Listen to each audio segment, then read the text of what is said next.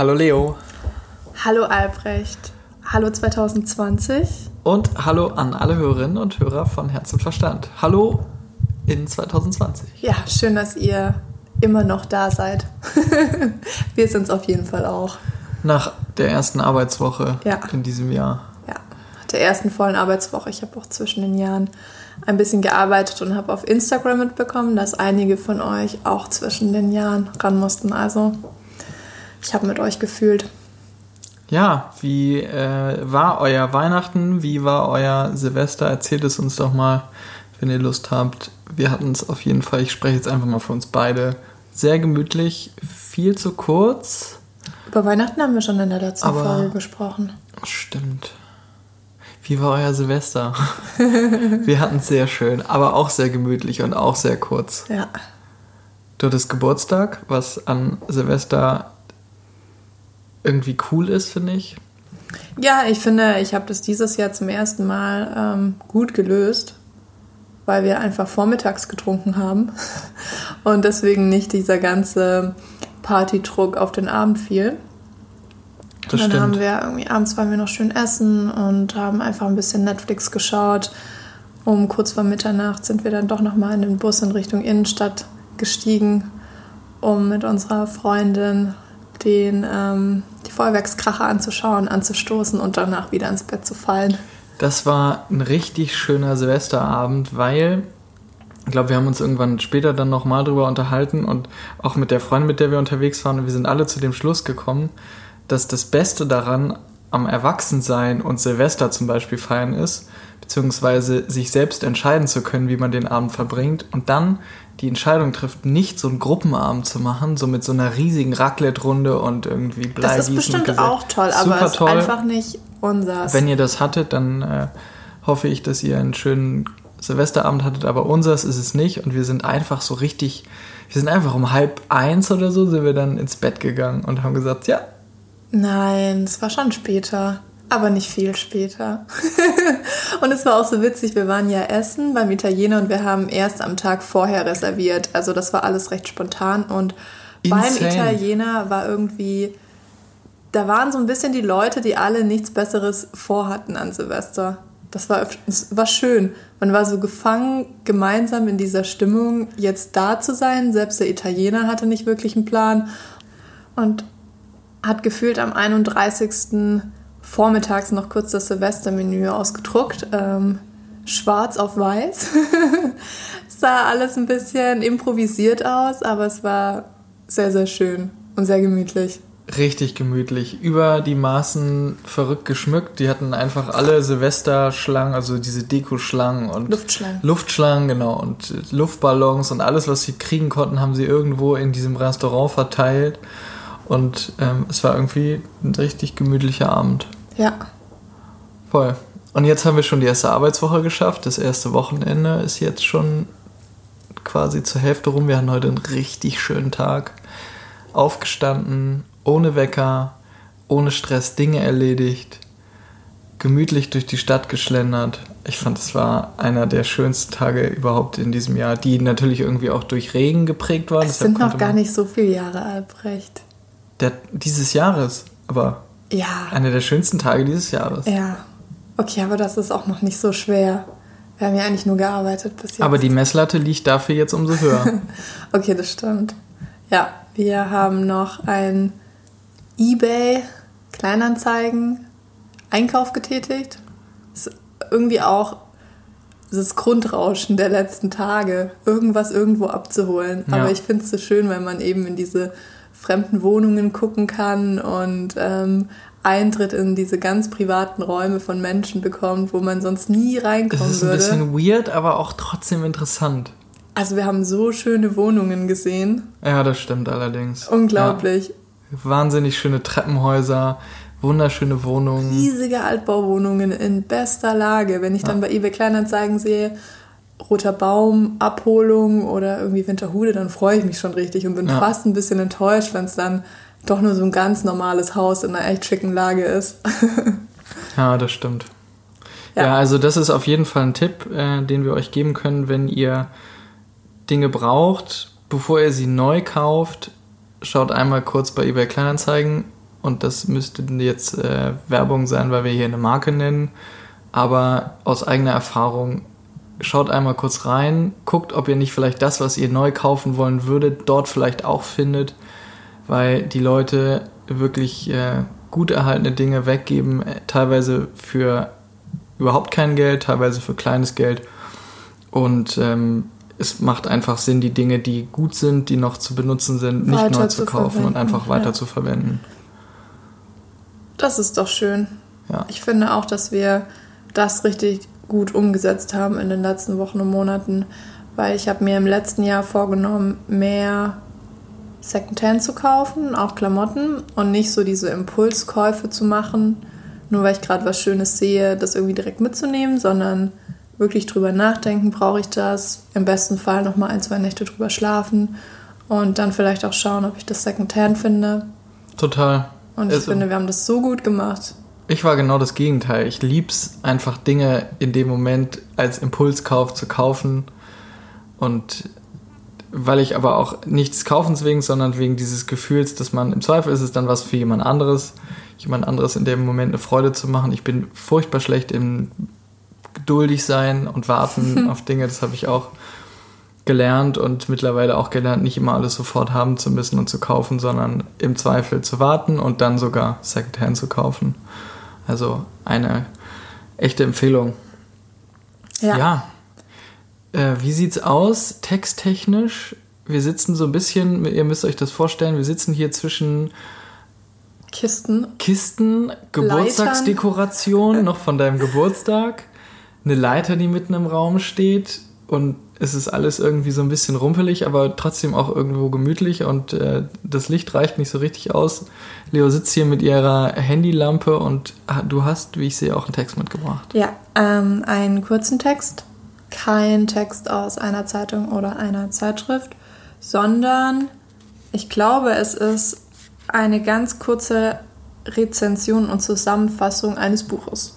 Okay, ich habe heute überhaupt keine Ahnung, was für ein Thema auf uns zukommt oder mich auf mich zukommt und habe auch keine Ahnung, wo der Text ähm, seine Wurzeln hat. Also. Genau, es ist ein. Das Buch ist von Sarah Kuttner. Ich glaube, ich habe es vor drei Jahren gelesen und habe so ein bisschen zum richtigen Moment gelesen. Also es war so nach einer Trennung. Ich wusste nicht so richtig, wo ich hin möchte, ob ich Single sein möchte, ob ich in einer Beziehung sein möchte. Also ich war so ein bisschen zwischen den Stühlen und habe dann bin dann über ein Buch gestolpert, in der es um ein Paar ging, die so mit Anfang 30 feststellen, dass sie gerade gar nichts mehr miteinander anfangen können. Und ich äh, werde jetzt einfach mal die paar Zeilen vorlesen. Und ähm, dann wirst du, glaube ich, ganz schnell merken, um was es in der heutigen Folge geht. Wann ist denn nur alles so kompliziert geworden? Luise und Flo sind ein Paar und beschließen, endlich erwachsen zu werden. Sie suchen eine Wohnung, ziehen zusammen, schaffen sich ein gemeinsames Bett an und tanzen zu Manfred Krug durch ihre neuen Zimmer. Doch nach kurzer Zeit stehen sie im Flur nebeneinander wie zwei an einer Raststätte vergessene Kinder. Luise hat das Gefühl, nur erwachsen zu spielen. Irgendwie ist dieses Leben falsch. Als ob jemand plötzlich alles verwandelt hätte. Die Regeln geändert für das Leben ab 30 oder so. Third Life Crisis. ich lese es nochmal. Third Life Crisis. Darf man die zahllosen Möglichkeiten des Lebens einfach ignorieren und wie ungebetene Gäste vor der Tür stehen lassen? Wie kann man an der Liebe vertrauen, wenn man nicht mal sich selbst vertraut? Und wie konnte die Zeit nur so schnell vergehen? Was fangen wir mit den nächsten zwei Dritteln des Lebens an? So berührend wie lustig, ernsthaft und schlau erzählt Sarah Kuttner von der Sehnsucht und der Angst, ein eigenes, richtiges, erwachsenes Leben zu führen. Cool, jetzt habe ich direkt Lust, das Buch zu lesen, ehrlich gesagt. Ja, es ist auch tatsächlich ähm, ein schönes Buch. Mhm. Nicht wahnsinnig ähm, keine wahnsinnige Literatur. Der Sprache wegen muss man das Buch nicht gelesen mhm. haben. Aber ich finde den Inhalt sehr pointiert für die Millennials, die gerade so in der Transitionsphase zwischen Ende 20 und Anfang 30 sind. Und ähm, eigentlich stellt diese Person, die diesen kurzen Text verfasst hat, der war leider ohne Autor, schon so ein bisschen Fragen, die ich mit dir einfach mal besprechen möchte. Nämlich, ähm, wie kann man der Liebe vertrauen, wenn man nicht mal sich selbst vertraut? Ich glaube, das ist ein Punkt, mit dem du vielleicht ähm, am Anfang unseres Kennenlernens ein bisschen gehadert hast, wenn ich dich richtig einschätze.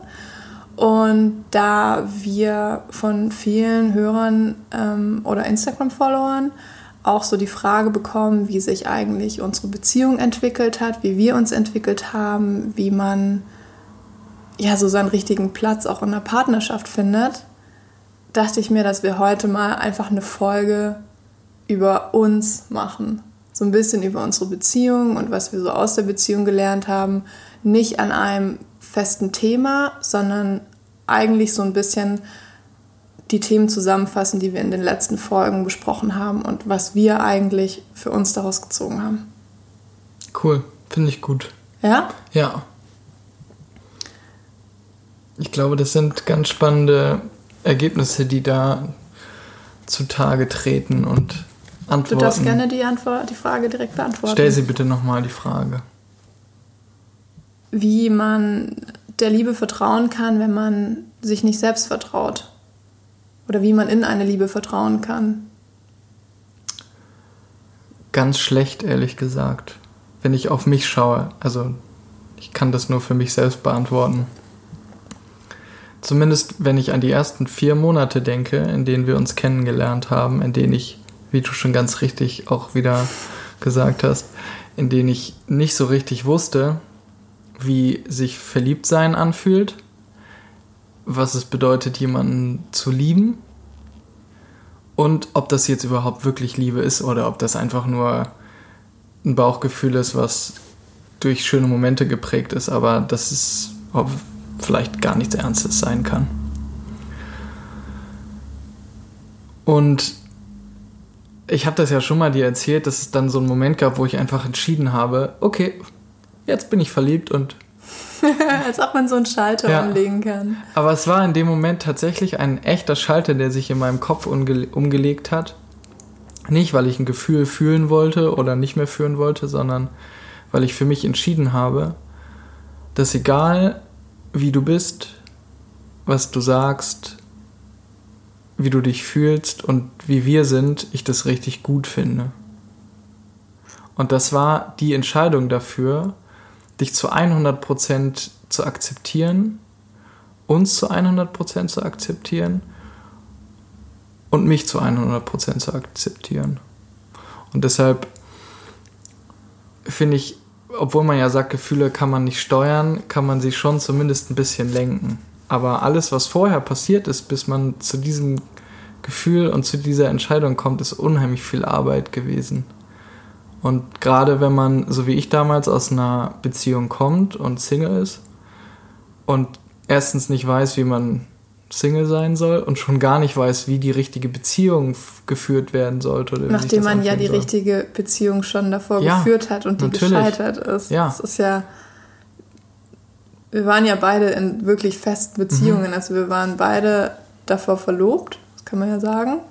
Kann man sagen. Kann man, hast kann du ja jetzt sagen. gesagt. Habe ich jetzt ja gesagt, genau. Wir waren beide davor schon verlobt und das zeigt ja auch irgendwie, dass wir schon dachten, dass wir in der richtigen Beziehung gewesen sind. Kann ich ganz kurz, wenn du das jetzt schon gesagt hast, kann ich bitte ganz kurz diesen wirklich unheimlichen Fun Fact erzählen? Ach, ja. Wir hatten beide am selben Tag, im selben Jahr, im selben Monat vor, unsere jeweiligen Ex-Partner zu heiraten.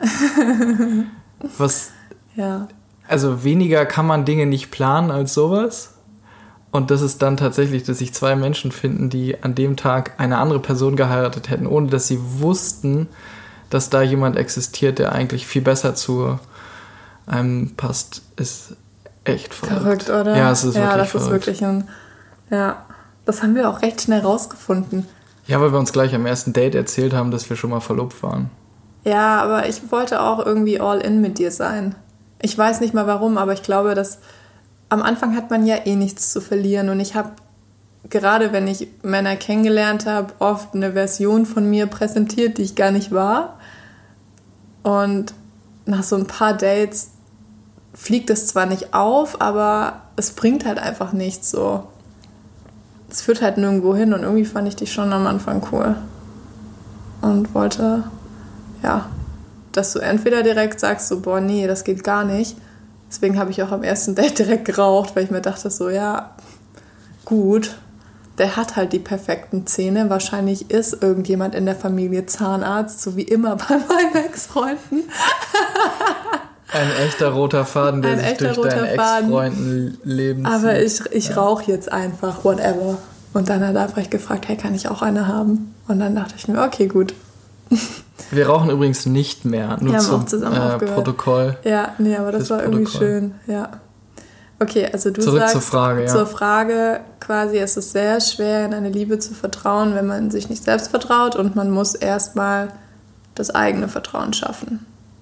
Ja, was sich so leicht sagt, weil Das ist ja ein super langer Prozess, der nie aufhört, weil man ja Nein. immer wieder auch nein, ja. über sich selbst überrascht ist, dass man so failen kann mit Entscheidungen und Gefühlen, denen man irgendwie viel Gewicht beimisst. Ich glaube, das Beste, was mir hätte passieren können, ist diese Zeit, in der ich wirklich alleine war. Also, um die Historie so ein bisschen zu beschreiben oder den Hintergrund. Ich war, ich hatte meine allererste Freundin mit boah, so knapp Ende 14, Anfang 15. Und seitdem habe ich mit wirklich kleinen Unterbrechungen immer Freundinnen gehabt. Ich war immer irgendwie in Beziehung. Und war nie so richtig auf mich gestellt, musste nie so richtig auf mich alleine vertrauen und habe so auch nie so richtig herausgefunden alleine, was mir gut tut oder was ich selbst sein will für mich und wie sich die Dinge für mich alleine richtig anfühlen. Und nach so einem krassen Cut, wo man eben eine mit einer Person nicht mehr zusammen ist, mit der man eigentlich geplant hatte, den Rest seines Lebens zu verbringen, wo einem erstmal der Boden unter den Füßen irgendwo weggezogen wird, dann dann ist man schon so richtig allein. Und dann ist man erstmal alleine mit den Dingen, die man aufarbeiten muss. Und dann kommst du bei so einem Nullpunkt irgendwie an, weil du es geschafft hast, wieder von unten nach oben zu klettern. Aber das ist nicht so, dass du dann on the top bist, sondern du bist einfach bei Null. Und du kennst dich nicht. Du weißt nicht, wie du bist, wenn du alleine bist. Du kennst diese Person eigentlich nicht, die da jetzt gerade vom Leben geschaffen wurde. Was jetzt so ein bisschen pathetisch klingt, aber. Ist okay. Und dann kann man, wenn man das will, manche wollen das nicht, sich mit der Situation weiter auseinandersetzen und herausfinden, wo eigentlich der die Person ist, die da jetzt gerade irgendwo aus der Asche wieder auferstanden ist. Und dann hilft einfach nur keine Schwimmflügel, kein Seepferdchen und rein ins kalte Wasser. Alles machen, was geht. Ich habe ein Tinder-Date nach dem nächsten gemacht mit Menschen, die ich natürlich nicht kannte, mit denen ich wenig, einfach nicht, um möglichst viele Dates zu haben, sondern um möglichst viel herauszufinden, wer ich sein kann und will und bin. Und ey, du ahnst es nicht, ich hatte wirklich, ich hatte schlotternde Knie vor meinem ersten Tinder-Date, weil ich erstens ewig nicht mehr auf einem Date war, zweitens keine Ahnung hatte, wie man flirtet, weil pff, Das kannst du auch heute noch nicht so gut. muss ich ja jetzt zum Glück auch nicht mehr. Und ja, drittens dieses Gefühl Also ich- zu sich selbst. Ich will das noch kurz Nicht da erzählen war. Ja, und dann ich jetzt auch genug weiter. geredet. Nein, nein, ich will nur einmal kurz erzählen, warum ich äh, sage, dass du auch heute nicht gut flirten kannst, weil dir einfach diese Rezeptoren dafür fehlen, zu merken, wenn jemand mit dir flirtet. Ich glaube, bei unserem ersten Date hätte es ungefähr 200 Möglichkeiten geben können, dass der erste Kuss stattfindet. Und jede Situation wurde einfach so übergangen. Und dann ist es nicht passiert. Und ich war danach tierisch aufgeregt, weil ich natürlich, selbstzweifelnd wie ich war, dachte, dass du mich nicht magst, nur weil du mich nicht geküsst hast. Weil ich dachte, dass irgendwie nur die Form der körperlichen Bestätigung bedeutet, dass du mich irgendwie magst. Oh, Wollen wir jetzt darüber reden, wie verrückt das ist? nein, oder? überhaupt nein, ne? nicht. Okay. Ich wollte dich nicht unterbrechen. Du bist auch mittlerweile viel weiter als dieses Gefühl, ich brauche körperliche Bestätigung dafür, dass ich mich gut fühle. Dafür, dass mich jemand mag. Nicht, Ja, dass, dass genau. ich mich gut Ja, fühle, sondern dass mich jemand mag. Ja. Nee. Ja, das ist, ich finde, das ist eine Frage, die ist super gut gestellt und ich finde die richtig interessant und ich könnte jetzt ewig weiter monologisieren, aber das will ich gar nicht, deshalb. Es kommen ja auch noch mehr Fragen. Ja, aber trotzdem würde ich gerne auch die Frage noch einmal an dich zurückspielen. Ja, ich glaube, man kann nur in eine Situation vertrauen, wenn man das Gefühl hat, sich gut zu kennen, irgendwie auch Kontrolle über die Situation zu haben, weil für mich gehören Stabilität und Vertrauen sehr nah zusammen. Also wenn ich Stabilität spüre, indem ich auf meine Entscheidungskraft vertrauen kann, weil ich in einem Umfeld bin, in dem ich mich wohlfühle, dann kann ich Vertrauen aufbauen. Aber ich habe dir ja ganz am Anfang erklärt, dass ich so ein Grundvertrauen habe. Vorschussvertrauen. So ein Vorschussvertrauen habe ich das genannt, genau, dass ich einfach Menschen entgegenbringe. So, ich gehe nicht zweifelnd an ähm, Personen ran und unterstelle denen grundsätzlich mal das Schlimmstmögliche, das passieren könnte, nämlich dass sie mich verarschen und betrügen und ich da am Ende als mieser Verlierer rausgehe, sondern ich sage, okay, du bist eine neue Person, ich kenne dich nicht. Ich versuche ähm, Erfahrungen, negative, die ich gemacht habe aus meiner Vergangenheit, nicht auf dich zu projizieren, sondern ich vertraue dir einfach mal. Und wenn du mir in Zukunft keinen Grund dafür gibst, dass ich das irgendwie von dir wegnehme, dann vertraue ich dir einfach. Und dann haben wir schon mal eine gute Basis von Anfang an. Das hat mich übrigens, das hat mich übrigens maßgeblich bis heute, wirklich bis zu dieser Sekunde, in der wir hier auf unserem Sofa sitzen, diese Podcast-Folge aufnehmen, hat mich das vom, von der Sekunde, in der du das gesagt hast, ausgesprochen hast, bei unserem ersten Date, wir saßen auf dem Rasen an dieser Weide, hat mich das wirklich beeindruckt. Und das hat mich so sehr beeindruckt und so sehr geprägt, dass ich in allen Momenten, in denen ich hätte vielleicht mich dir gegenüber nicht richtig verhalten können oder in den Momenten, in denen dieses Vertrauen, dieses Vorschussvertrauen, was ich vom ersten Tag an von dir bekommen habe, was wie so ein, wo so eine heilige, so eine heilige Glocke irgendwie drüber war von Anfang an, wenn sich das irgendwie wenn das ein Kratzer abbekommen hätte. Klar, wir haben uns mittlerweile gestritten und weiß der Geier und Differenzen gehabt, aber wenn ich etwas von mir aus getan hätte, was dieses Vorschussvertrauen von Anfang an angekratzt hätte, das würde ich, das würde ich heute ganz schlecht ertragen, weil mich das so beeindruckt hat und weil ich das, ich finde, das ist eine ganz tolle Art und Weise, mit Menschen umzugehen. Und das ist eine Art und Weise, mit Menschen umzugehen, die nicht selbstverständlich ist, gerade wenn man auch schlechte Erfahrungen mit Menschen gemacht hat und Wunden zwar verheilen, aber sie sind eben da, wie sie da sind. Und deshalb finde ich das, ja, hat mich das total beeindruckt und das Respekt versuche ich so gut es geht zu respektieren. Das klingt ja auch sehr gut. Und wir können ja einfach mal weitermachen. Ja. Ähm, am Anfang dieses kurzen Textes wird ja die Situation beschrieben, dass sie quasi dieses erwachsene Leben führen möchten und zusammenziehen. Und in dem Buch wird dann aber auch beschrieben, wie sie sich irgendwie so ja, als Mitbewohner auch irgendwann wahrnehmen, weil die andere Person ohnehin immer zu Hause ist und das alles so ein bisschen die, den Spark verliert. Mm, bei uns war das ja so, dass ich dir relativ kühl. kühn, vor allen Dingen, nicht kühl. kühl und kühn. Kühl und kühn. Ähm, habe ich Albrecht einfach meinen Zweitschlüssel zugeschoben und meinte, ja, du, das macht's unkomplizierter. Wenn du da ja noch in Kiel gewohnt hast und äh, regelmä sehr regelmäßig hier warst und ich mir einfach dachte so, ja, dann bist du flexibler und nicht so abhängig von mir und meiner Arbeitszeit.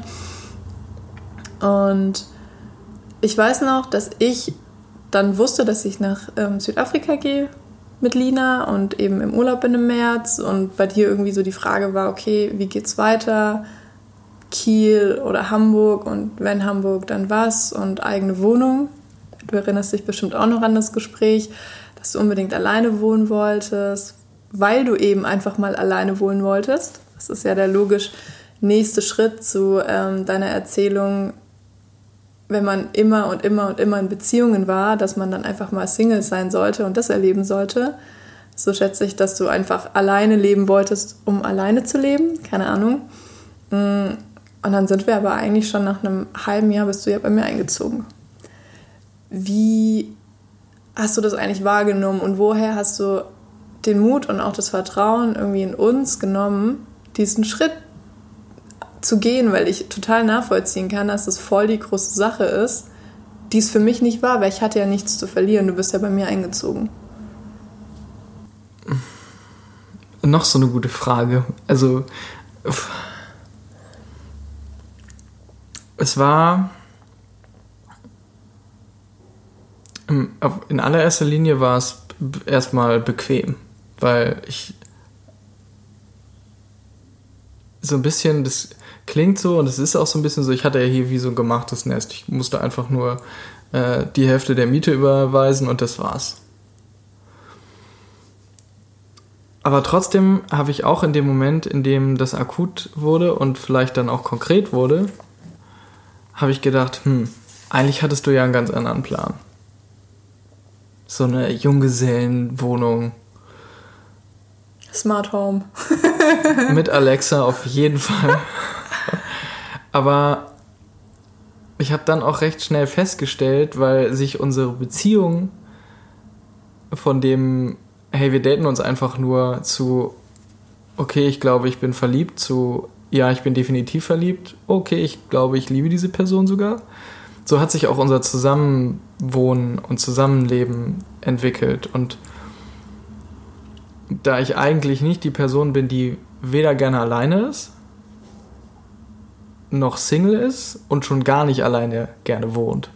Also die, es war im Grunde nur, ich musste im Grunde nur die Erkenntnis über mich selbst gewinnen, darüber, wie ich gerne sein will und wie ich gerne leben will. Und natürlich stellt man das, wenn man, wenn man Single ist, stellt man sich das so vor, dass man das alles, äh, ja, alleine ist, ist super. Aber ich bin eben auch nicht der Mensch, der gerne alleine ist, weder was ähm, eine Partnerschaft angeht, noch was das Zusammenleben angeht. Und deshalb war es nicht nur von dir kühn und so super lässig, so, ja, hey, du bist hier ähm, drei Tage die Woche wegen der Arbeit, du, dann nimm doch einfach meinen Haustürschlüssel, ist doch gar kein Thema, dann kannst du reinkommen und rausgehen, wann du willst. Und ja, das war auf jeden Fall kühl, aber es war auch kühn, weil wir zu so einer Zeit dieses Projekt Zusammenwohnen gestartet haben, wo eigentlich unsere Beziehung überhaupt keinen Rahmen hatte, so wie diese vier Wände hier auf einmal unserem Alltag einen Rahmen gegeben haben.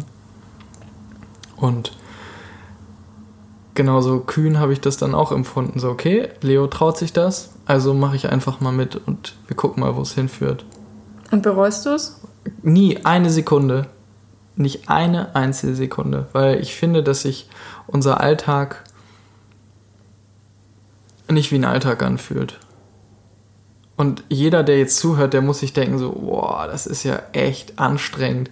Bei denen läuft es ja wirklich wunderbar und richtig gut und das ist einfach nur toll und die freuen sich, dass sie sich jeden Tag sehen. Aber das ist auch nicht immer die Wahrheit. Man hat auch, wir sitzen auch manchmal hier, neulich haben wir morgens am Frühstückstisch gesessen und uns einfach out of the blue wegen irgendeinem random Stuff gestritten. Das war nicht random. Nein, aber wir, natürlich, es war von der Person, von der es ausgeht, ist es natürlich nicht random, aber es war so völlig unvorhergesehen und natürlich ist nicht alles irgendwie äh, happy, happy land, aber aber es ist, ist trotzdem so. Ja, es ist so, dass wenn ich morgens aus dem Haus gehe, dass ich wirklich mich sehr darauf freue, auch abends wiederzukommen. Ich finde es so schön, dass du das so sagst, weil ich glaube, wir haben da auch schon mal drüber gesprochen, aber ich habe so oft das Gefühl, dass man einfach nicht sagen kann, dass man so krass gerne Zeit mit der anderen Person verbringt. Dass man dann direkt als sich isolierend oder abschottend wahrgenommen wird von seinen Freunden und das irgendwie was Negatives ist, weil man in seinem kleinen Mikrokosmos lebt. Ich meine, das machen wir gar nicht. Das ist das eine. Und zum anderen bist du ja nicht nur mein Freund, sondern bist ja auch einfach, also bist ja auch mein Freund. Weißt du, wie ich meine? Du bist ja die Person, der ich alles erzählen kann. Wenn was blöd ist, wenn was gut ist, egal wie ich mich fühle, ich will das einfach so mit dir teilen und deswegen bin ich so aufgeregt, wenn ich von der Arbeit nach Hause komme, weil es dann neun Stunden waren, wo Dinge passiert sind, die ich dir erstmal erzählen möchte. Und ja, so eine Partnerschaft, das wird dann oft so darauf runtergebrochen, dass man 5000 Erwartungen an die andere Person hat. So dieses Homie, Lover, Friend-Ding. Das ist einfach nur eine Person, die allen meinen Bedürfnissen gerecht werden soll. Und das kann man ja gar nicht schaffen. deswegen versuche ich das manchmal einfach nur darauf runterzubrechen, dass ich dieses krasse Privileg habe, mit meinem besten Freund zusammenzuwohnen. Weißt du, wie ich meine? Mhm. Also Freundschaft plus natürlich. Aber, aber ja, das ist alle, das sind all meine Bedürfnisse, die ich an die Stelle ist, dass ich einfach die guten, die schlechten und die mittelguten Dinge mit dir teilen kann. Und mehr musst du gar nicht machen. Du musst nicht handeln. Du musst nicht mein Leben besser machen. Du solltest nicht mein Leben schlechter machen. Du sollst mir nichts abnehmen müssen. Und Du sollst einfach nichts tun, außer da sein und mir zuhören. Und gerne mit mir sein. Und ich glaube, wenn man die Erwartungshaltung an die andere Person hat, dann kann man schon recht glücklich miteinander sein über einen recht langen Zeitraum. Weil das ist kein Riesenbedürfnis, das, von dem sich eine andere Person erschlagen fühlt. Und ich glaube, deswegen teile ich so gern meinen Alltag mit dir weil wir es uns beide ja auch, wir versuchen uns nicht das Leben schwer zu machen. Ich glaube, das ist echt so ein Ding. Wir arrangieren uns gut miteinander und die meiste Zeit wollen wir, oder wir wollen eigentlich immer nur das Beste füreinander und die meiste Zeit klappt es auch. Ja. Und dann, wenn es nicht klappt, dann versuchen wir es halt irgendwie wieder schnell gut hinzubekommen, indem wir Verständnis füreinander haben. Ich glaube, das ist nämlich auch so eine Sache, wenn man dann plötzlich, wie es eben auch von ihr beschrieben wird, wenn dann so zwei Menschen plötzlich zusammenleben und zwei getrennte Leben in eine Kiste irgendwie schmeißen und versuchen, da einen Strich drunter zu ziehen, mit dem beide happy sind, das ist einfach extrem schwierig und man muss gut zuhören und hinhören. Und wenn ich jetzt irgendwie 20 Prioritäten in meinem Leben hätte, von dem du die 21. bist und bei dir wäre das genau dasselbe, dann würde es halt einfach nicht so gut funktionieren, weil wir nicht zuhören würden. Und dann wüssten wir halt nie, wenn es dem anderen gerade nicht so gut geht. Und wenn sich das dann aufhäuft, dann landet man schnell an so einem Punkt, dass man am Küchentisch sitzt, den anderen anschaut und sich denkt, hey, was mache ich eigentlich hier? Und vor allen Dingen, was mache ich mit der Person? Also, ja. wann habe ich mich entschieden, mit der Person so viel Zeit freiwillig zu verbringen? Mhm. Ja total. Ich glaube, wir haben uns da vor ein paar Stunden auch darüber unterhalten, dass es zum Problem werden kann, wenn man feststellt, dass man eigentlich dieses Gegenüber echt kacke findet und dass man sich innerhalb der Beziehung nicht mehr die Dinge wünscht, die gut sind, sondern eher dem Gegenüber was Schlechtes wünscht und na klar, dann. Den Respekt gehen, zu verlieren. Ja, genau. Man verliert dann den Respekt äh, voneinander. Nicht nur die Gefühle, also die Verliebtheit oder die Liebe, sondern auch den Respekt. Und ich glaube, wenn man dann, wenn dieser Respekt weg ist. Hattest du das echt, schon mal? Ja. Hatte ich. Willst du davon mal erzählen? Nur ein bisschen. Aber war das bei dir so oder hast du gemerkt, dass eine andere Person dir gegenüber den Respekt verloren hat und du Hast es dann eher so abbekommen? Ich glaube, auf Gegenseitigkeit hat das beruht. Und das hat sich gezeigt mit auch dem, mit der Art und Weise, wie man miteinander umgegangen ist. Also wirklich die, die Art der Kommunikation, die Dinge, die man sich gesagt hat. Auf beiden Seiten, du weißt, also ich bin auf jeden Fall allergischer, was so ähm, Kommunikation unter der Gürtellinie angeht. Schimpfwörter, das finde ich ist was, was einfach meine Grenzen überschreitet. Viele machen das ja im Streit und sagen dann, hey, du weißt genau, ich habe es nicht so gemeint, aber so wie wir erzählt haben in der Folge, wo wir über die Grenzen sprechen, die wir vor uns ziehen. Und da habe ich ja auch gesagt, genau, dass es eine deiner Grenzen ist, wenn ich eben einen Ausdruck verwende.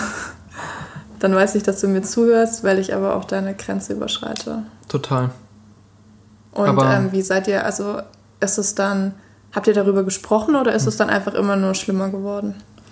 ich muss ehrlich gestehen, dass ich mich, und das mag jetzt vielleicht, mag jetzt vielleicht echt komisch klingen, aber ich kann mich, also ich kann mich an kein konstruktives Gespräch, also in meiner Ex-Beziehung, ja, da kann ich mich an auch viele richtig gute Gespräche erinnern, aber an all die konstruktive Gespräche, die ich wahrscheinlich, vielleicht oder vielleicht auch überhaupt nie und nicht in meiner anderen Beziehung geführt habe, kann ich mich wirklich beim besten Willen nicht erinnern. Und deshalb habe ich auch das Gefühl, dass ich eigentlich so zwischen Abi und der letzten Beziehung echt nicht wirklich an mir irgendwas groß geändert habe. Ich bin echt wie so ein. Ich glaube, wenn ich das mit einem Bild beschreiben müsste, mein Leben zwischen 20 und 27, dann war das wie in diesem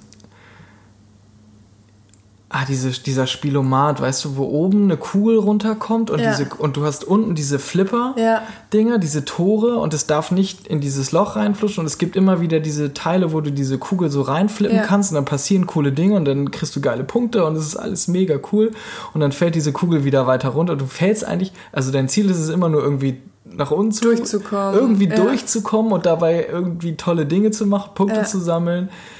Hindernisse zu überstehen und aber du hast keine Ahnung, was du machst. Aber ich habe keine Ahnung, was ich mache. Und genau so hat sich mein Leben zwischen, 20, also zwischen Abitur ja. und 27 angeführt. Und ich habe erst so richtig angefangen, über mich nachzudenken, über meine Umwelt nachzudenken. Ich würde sagen 27. Und aber so dafür sind ja auch die Jahre zwischen 20 und 30 da. So, wenn ich das jetzt so sage, dann hätte ich eigentlich noch fünf Jahre. Auf jeden Fall. Deshalb, ich hey, und dann, flippern kann. Sorry, dass ich dich unter jetzt unterbrechen muss, aber voll, du hättest eigentlich noch fünf Jahre, in denen du jetzt flippern könntest. Und das ist ehrlich gesagt, vielleicht erinnerst du dich noch, als das mit uns alles irgendwie so anfing und dann konkreter wurde, aber es ist nicht so lange her da habe ich dich immer wieder, und ich frage dich das immer in regelmäßigen Abständen, ob du zufrieden bist mit deiner Situation, in der du jetzt gerade bist, weil dieser Altersunterschied ist jetzt nicht riesig, aber wie du ja eben schon ganz recht gesagt hast und ich auch analysiert habe, die Zeit, in der, äh, also Zeit zwischen 20 und 30 ist so eine stürmische, flipprige Zeit, in der man überhaupt nicht bei sich und zu sich finden muss. Und ich habe dich, frag dich das immer wieder, ob du glücklich bist, ob du zufrieden bist, weil ich dir erstens nichts wegnehmen will von dieser stürmischen, flipprigen Zeit. Und zweitens natürlich auch irgendwie Angst habe, dass du was verpasst und am Ende sagst, Herr Albrecht, weil ich mit dir so in einem so festen Rahmen zusammen bin, verpasse ich was und geht mir was, geht mir was verloren von dieser Zeit, die ich eigentlich gerne nutzen möchte. Ja, wenn du meine Zeit jetzt anguckst, dann ist sie ja in den letzten Monaten schon auch stürmisch und flipprig gewesen. Aber ich bin einfach froh, dass du da bist. Du ersparst mir das alles ja nicht. Weißt du, wie ich meine? Du bist ja nicht das Ticket, das ich gezogen habe, um auf so einer rosa Wolke im siebten Stock zu fliegen und unter mir kann es gewittern, sondern ich muss ja trotzdem durchs Gewitter. Aber ich habe einfach eine Person, die mir mit Rat oder einer langen Umarmung irgendwie zur Seite steht und mir auch mal sagt, so, nee, Leo, du siehst es gerade irgendwie falsch oder hey doch, ich fühle irgendwie, was du denkst. Und das ist ja nicht immer oder das ist ja auch oft auf andere Situationen bezogen. Seien es Freundschaften, seien es der Job oder irgendwas mit meiner Familie. Also mir bleibt ja nichts erspart, aber ich habe halt dich. Und alles, was ich erleben könnte an flipprigen, wilden Dingen ohne dich, weil ich Single bin, die brauche ich nicht mehr. Okay, das ist damit jetzt auch wieder die offizielle Antwort auf die offizielle Frage. Genau. Jetzt kann erstmal wieder ein bisschen Zeit vergehen, bis Ganz ich sie genau. dann jetzt wieder stelle. Okay. Ja. Jetzt bin ich beruhigt. ja. Voll. Nee, ich finde das, find das so cool, dass wir so eine gute Basis in den letzten Monaten geschaffen haben für uns. Ähm, Entscheidungen sind ja auch sehr wichtig, um voranzukommen oder auch einfach um zu stagnieren, egal wie man möchte. Man muss ja nicht immer vorankommen, das einmal vorweg. Aber wir haben ja auch sehr viele Entscheidungen getroffen. Und würdest du sagen, dass du Entscheidungen eher rational triffst oder mit dem Herzen? Oder beides? Wie fällst du eine Entscheidung? Manchmal wünschte ich mir, dass ich die Entscheidung rationaler treffe, getroffen hätte. Manchmal wünschte ich mir, dass ich sie einfach aus dem Bauch mit mehr Intuition treffe. Aber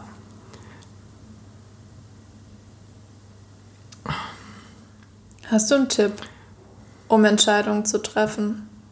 Irgendwas, das dir hilft, wenn du vor einer großen Entscheidung stehst?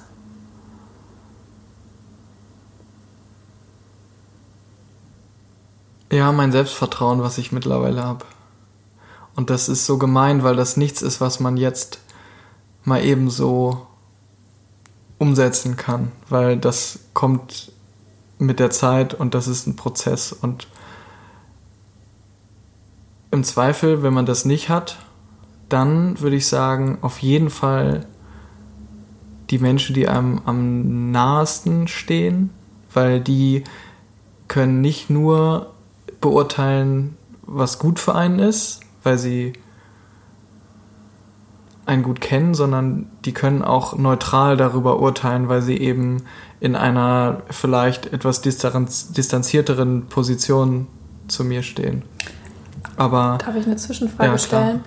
Mm, also ich würde jetzt sagen, so, wenn man die Menschen, die einem nahestehen, um Rat fragt und zum Beispiel seine Eltern mit einschließt, ohne dass ich das unterstellen möchte, aber die wollen zwar oft das Beste für einen, aber implizieren, dass das Beste für einen das ist, was sie vielleicht selbst gemacht haben oder selbst erlebt haben.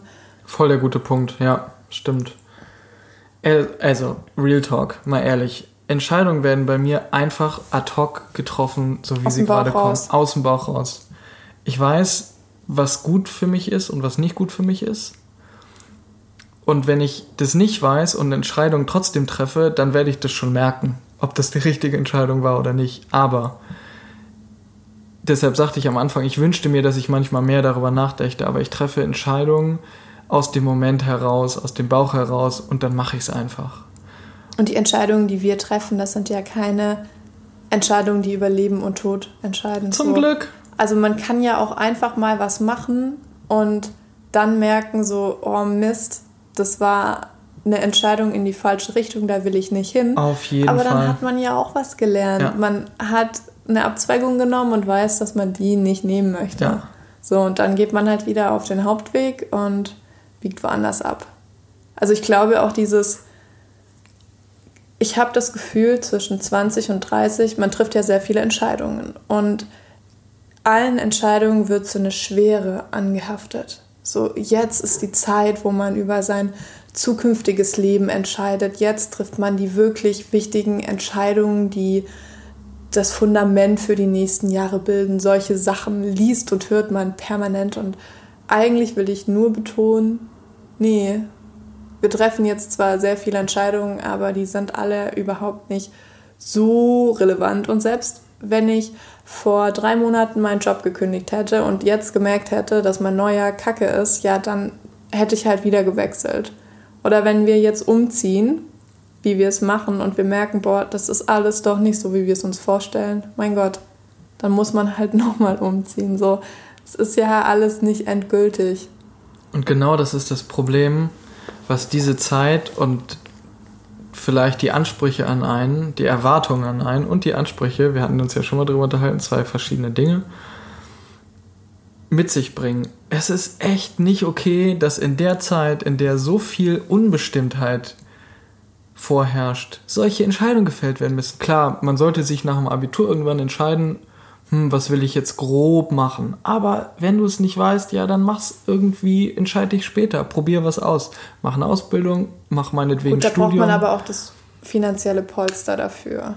Ja, aber natürlich, wenn du die Möglichkeiten hast, dich Ja. frei entscheiden zu können. Ja. Und wir leben ja mittlerweile heute alle, unsere Generation lebt in einer Welt, in einem Umfeld, was so viele Möglichkeiten mitbringt. Wir sind nicht mehr, wie unsere Eltern zum Beispiel, darauf angewiesen, die Dinge so zu machen, uns zu entscheiden und das für den Rest unseres Lebens zu machen. Weil wir haben so viele Möglichkeiten, die immer mal wieder auch Quereinstiege zulassen, die Rollen mit sich bringen, von denen wir vielleicht heute noch gar keine Ahnung haben. Also einer Zeit, in der so viel Unbestimmtheit vor einem liegt, so viel Bestimmtheit zu Aufzuzwingen. aufzuzwingen, ja. ist so furchtbar. Ja. Das ist nicht richtig und klar, jetzt würden vielleicht einige sagen, hey, ja, äh, also ich meine, irgendwann musst du ja auch mal deinen Weg gehen und mal wirklich, oh, finde ich echt schwierig. Vor allem, man Also- verändert sich doch andauernd. Also wenn ich jetzt Beruf A habe, kann ich jetzt noch nicht sagen, dass ich mit Mitte 30 immer noch Social Media Managerin bin. So, das macht Mhm. mir gerade Spaß, das macht mir seit fünf Jahren Spaß. Und vielleicht macht es mir auch noch in zehn Jahren Spaß, aber vielleicht bin ich bis dahin auch Digitalstrategin. Oder Geier. irgendwas anderes. Oder habe nochmal ähm, Kunstgeschichte studiert. Wer weiß das schon. In Marburg vielleicht. In Marburg, egal wo. Nee, ich würde in Hamburg bleiben. Ähm, und das bringt mich eigentlich schon zum nächsten Punkt, weil es gibt die vielen kleinen Entscheidungen zwischen 20 und 30, die eigentlich nicht so wichtig sind. Warte, darf ich dich ganz kurz Ja. unterbrechen? Wie triffst du denn Entscheidungen? Intuitiv aus dem Bauch raus. Ich glaube, ich habe die letzten Jahre unbewusst, bewusst darauf verwendet, ähm, mich gut kennenzulernen, mein Körpergefühl gut kennenzulernen und ganz stark auf meine Intuition zu hören. Ist das auch dein Tipp, den du jetzt geben würdest Ja. an Menschen? an. Ich möchte das jetzt nicht so geschlechterspezifisch machen, aber ich würde den Tipp an Frauen geben, weil ich ja weiß, wie Frauen sind. So, ich kann mich gut. Ich weiß ja nicht, wie Männer fühlen und denken. Von daher, ich würde Entscheidungen intuitiv treffen, wenn man ein starkes Bauchgefühl hat. Ja. Und ähm, einfach. Ich glaube, Frauen sind da auch selbstbewusster als Männer im Endeffekt. Also Männer preschen vielleicht vor. Ich habe auch Freunde von mir erlebt, die einfach so vorprescherisch, Das sind Männer, sind. weil die ein übersteigertes Selbstbewusstsein haben und Frauen haben das Gegenteil. Frauen, die vertrauen nicht in ihre eigenen Kraft und in ihre eigenen Entscheidungen und deswegen, das ist ein Grund, warum es diese Pay Gap gibt. Warum Ja. Frauen weniger verdienen, weil die in Gehaltsverhandlungen überhaupt nicht so aktiv reingehen wie Männer, die ja von sich und ihrem Können total überzeugt sind. Ja. Aber das ist jetzt weg vom Thema.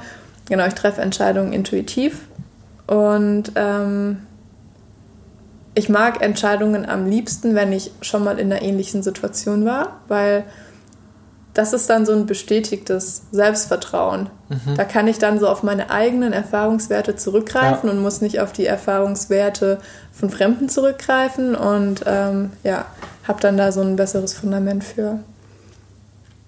Aber wir haben jetzt ja auch zum Beispiel eine Entscheidung getroffen, die langwieriger ist. Unsere Hochzeit. Und ähm, da wollte ich eigentlich jetzt mit jemand drüber sprechen, so die großen Entscheidungen, die ja auch Kompromisse einfordern oder die für dich so ein bisschen, also du weißt einfach, dass du, wenn du noch sehr viele Jahre mit mir verbringst, ja auch noch viele Kompromisse eingeben musst, dass du bestimmt an der einen oder anderen Stelle zurückstecken musst und wir beide unser eigenes Leben dahingehend anpassen müssen, dass wir quasi auf einer Schiene zusammen fahren können und unsere individuellen Entwicklungen irgendwie auch noch in 20 Jahren zusammenpassen. Ähm, wie triffst du so eine Entscheidung, die so langwirkend ist? Ich meine, man kann sich immer scheiden lassen und getrennte Wege gehen, keine Frage, aber du kannst es jetzt auch zum Beispiel auf die Entscheidung treffen, irgendwie, dass man mal gemeinsam ein Kind bekommen möchte oder so, weil das ist ja wirklich eine endgültige Entscheidung. Wie gehst du an sowas ran? Machst du das auch ad hoc? Die Frage hast du dir eigentlich so ein bisschen selbst beantwortet. Während du die Frage nämlich gestellt hast, hast du so ganz viele Punkte aufgezählt, die man ja machen kann, um gemeinsam Entscheidungen zu treffen. Wenn man da drunter mal einen Strich macht und das in so eine Oberkategorie versucht zusammenzufassen, dann sind das alles Punkte, die für mich in die Oberkategorie gemeinsame Arbeit reinfallen. Und wenn es um solche Entscheidungen geht, dann geht es für mich auch darum festzustellen, was machen wir zusammen für unsere Beziehung, was machen wir für den Einzelnen und für das Team. Und das ist bei uns nicht nur sofort und ehrlich und mit viel Respekt miteinander zu sprechen, sondern intensiv, immer wiederkehrend und mit Fehlerkultur aneinander zu arbeiten. Nicht nur oh, das hört sich gerade richtig. So Fehlerkultur ist so ein richtiges Arbeitsumfeldswort. Ja, aber das ist doch in der Beziehung ja, genauso. Ich ja, finde, genauso. wenn ich dich, wenn ich dich nur mit also wenn ich den Anspruch oder die Erwartung eines perfekten Gegenübers an dich hätte oder wenn ich keinen Fehler von dir zuließe, dann wären wir doch für immer mir, ja, das auf der einen Seite und wir wären für immer geliefert, weil das einfach ja. nicht möglich ist und dadurch, dass man Fehler machen so können, Druck. furchtbar. Dadurch, dass wir so viel Arbeit an uns machen, so viel ehrliche Arbeit, habe ich das Vertrauen in uns gesammelt, in diese Partnerschaft und auch in mich, dass ich mir sicher bin, dass es in Zukunft auch so sein wird. Und ich kann eine Entscheidung, die wie eine Hochzeit oder das Kinderkriegen, die Perspektiven eröffnet, die in der Zukunft liegen, von denen ich jetzt noch überhaupt keine Ahnung habe, wie die aussehen mögen. Die kann ich ja nur davon abhängig machen, welche Erfahrungen ich mit dir, mit uns in der Vergangenheit gemacht habe. Ja, stimmt. Und es ist völlig egal, das haben auch äh, jetzt vielleicht der eine oder andere sagt jetzt, oh, okay, ja, ähm, man muss natürlich irgendwie auch erstmal Zeit miteinander verbringen, um solche Fehler gemeinsam zu machen, um sich Dinge zu erarbeiten. Wollt ihr denn jetzt äh, so früh solche Entscheidungen treffen? Ich finde, die Zeit ist kein Faktor, der das limitiert oder freigibt, sondern der, die Zeit ist eigentlich ein Bonus. Wenn man mehr Zeit miteinander verbringt, dann ist es einfach nur gut. Was entscheidend ist, die Qualität, die diese Zeit, egal ob sie lang oder kurz ist, mit sich bringt. Ja. Und da habe ich ganz viel Vertrauen in das, was in der Zeit jetzt passiert ist zwischen uns. Und das kann ich auch nur wieder auf die Zukunft übertragen, mir vorstellen. Oh, wenn das in 20 Jahren noch so ist, wie es die letzten Monate war und heute ist, dann kann diese Entscheidung nur gut und richtig sein. Und deshalb ist diese Entscheidung gut und richtig. Und die Frage nach Kind ja, Kind nein, die finde ich ist so komplex, nicht nur unter dem Gesichtspunkt, dass man sich heute wirklich überlegen muss, ob man Kinder kriegen will bei dem, was da draußen. Ob man ein Kind in die Welt setzen möchte. Genau. Ja. Ob man ein Kind in diese Welt setzen möchte, die da draußen existiert. Ja man kann das optimistisch und pessimistisch angehen. Man kann sagen, ja, weil wenn man sich Fridays for Future anguckt, dann kann man sagen, okay, das Kind wächst in einer Welt auf, die wieder bereit ist, Dinge anzupacken, zu machen, nichts mehr einfach nur hinzunehmen. Aber man kann auch sagen, okay, das Kind wächst in eine Welt hinein, die gerade sich selbst verbrennt. Ja. Aber, muss man jetzt auch nicht die Frage beantworten, ja, ob wir Kinder auch, ja, ich, zusammenkriegen. Nein, das ist auch so eine ausschweifende Geschichte. so ähm, meinte ich das gar nicht, ja. nur perspektivisch, ob man eben auch solche Entscheidungen treffen kann. Ähm, ohne dass du mich fragst, beantworte ich die jetzt einfach von meiner Seite aus einmal, da ich eh schon spreche. Albrecht gebietet mir gerade mit seiner linken Hand, dass ich fortfahren möge. ähm, ja, Natürlich trifft man solche Entscheidungen zusammen, aber bevor man solche Entscheidungen zusammentrifft, muss man die auch für sich treffen. Und so gehe ich an große Entscheidungen ran. Ich ähm, mache die erstmal entkoppel ich die so ein bisschen, also ich mache die unabhängig von meinem Gegenüber und nehme diese Entscheidung einfach auf meine Schultern und überlege mir, ob ich mit allen möglichen Konsequenzen die mein Handeln für mich bereithält, leben kann, auch alleine. Weil es so schön es ist, mit jemandem zusammen zu sein und eine Partnerschaft zu führen. Ähm, man kann darauf nicht zu 100% bauen. So, das liegt an zwei Personen, die beide bereit sein müssten, gleich viel zu geben oder viel zu geben, mal mehr, mal weniger. Und wenn ich mich aber wohl mit der Entscheidung fühle, dann kann ich da auch all in sein und alles geben. Und dass manche Konsequenzen irgendwie schwierig und blöd sind, braucht man nicht drüber sprechen. Aber bei meiner ersten Verlobung habe ich auch nicht gedacht, dass man das dann wieder auflöst und man getrennte Wege geht in der Partnerschaft. Das habe ich auch nicht gedacht und das war auch eine große Entscheidung und das war mir auch, ich habe da nie so arg drüber gesprochen, aber das war mir auch unangenehm, weil ich habe ja diese Entscheidung getroffen, weil ich den Partner heiraten wollte. Total. Und der hat mich ja auch mit der Entscheidung hängen lassen.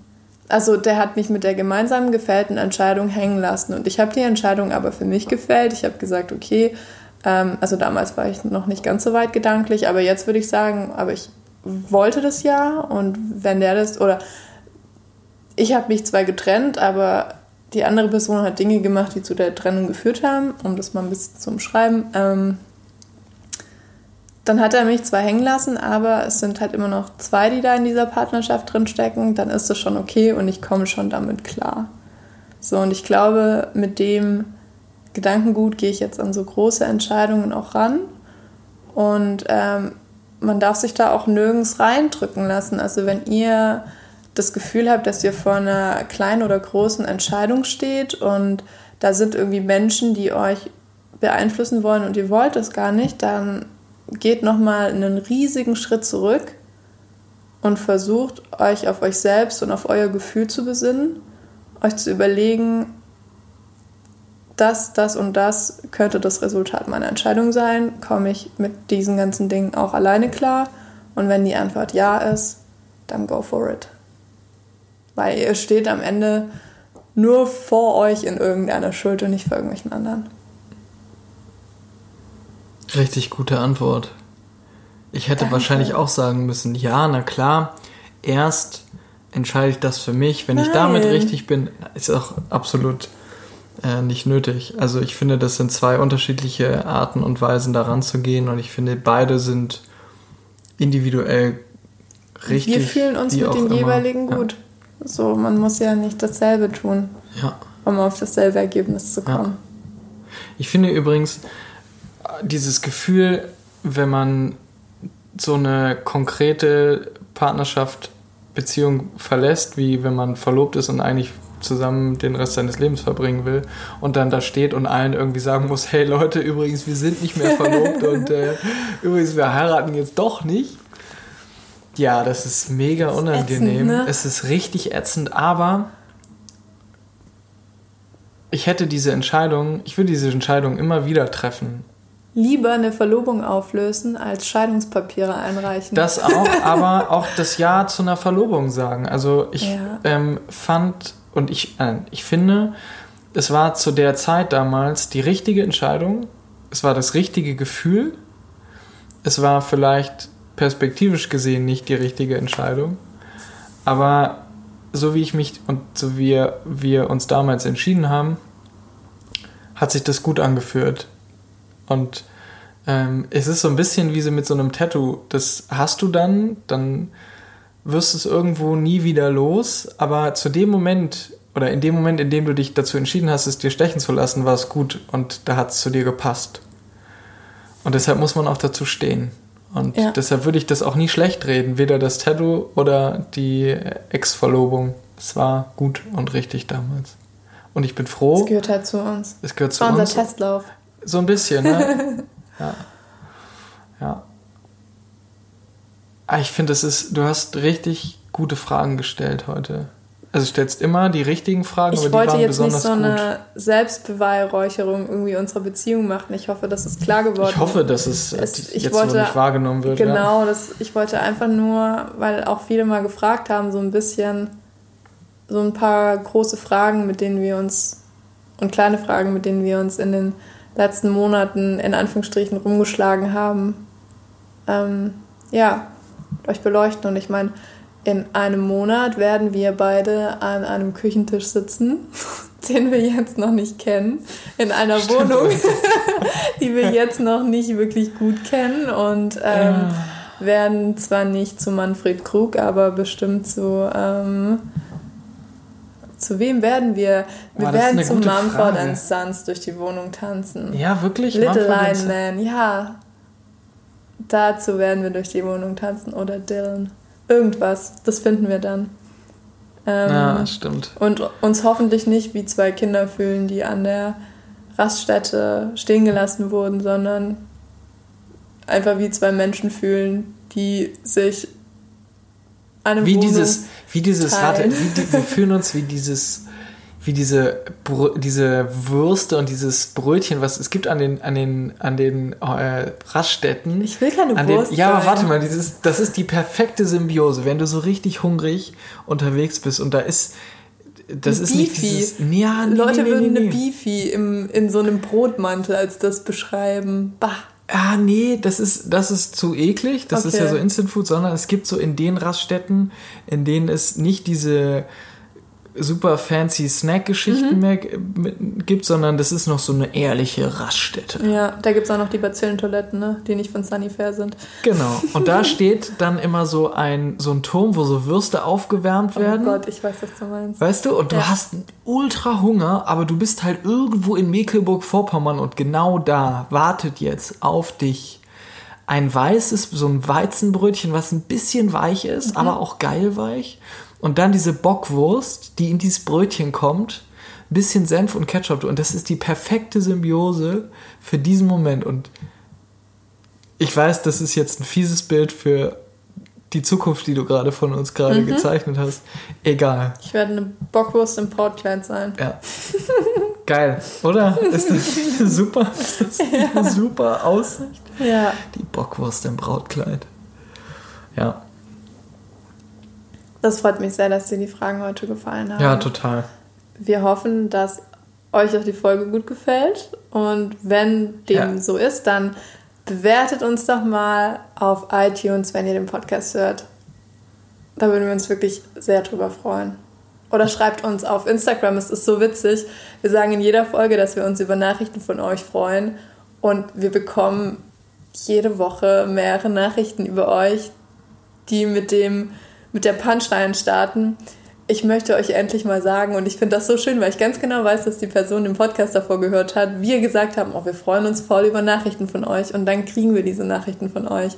Das ist so schön und wir sind so dankbar, weil der Austausch einfach so toll ist und diese Community eh der Knaller ist.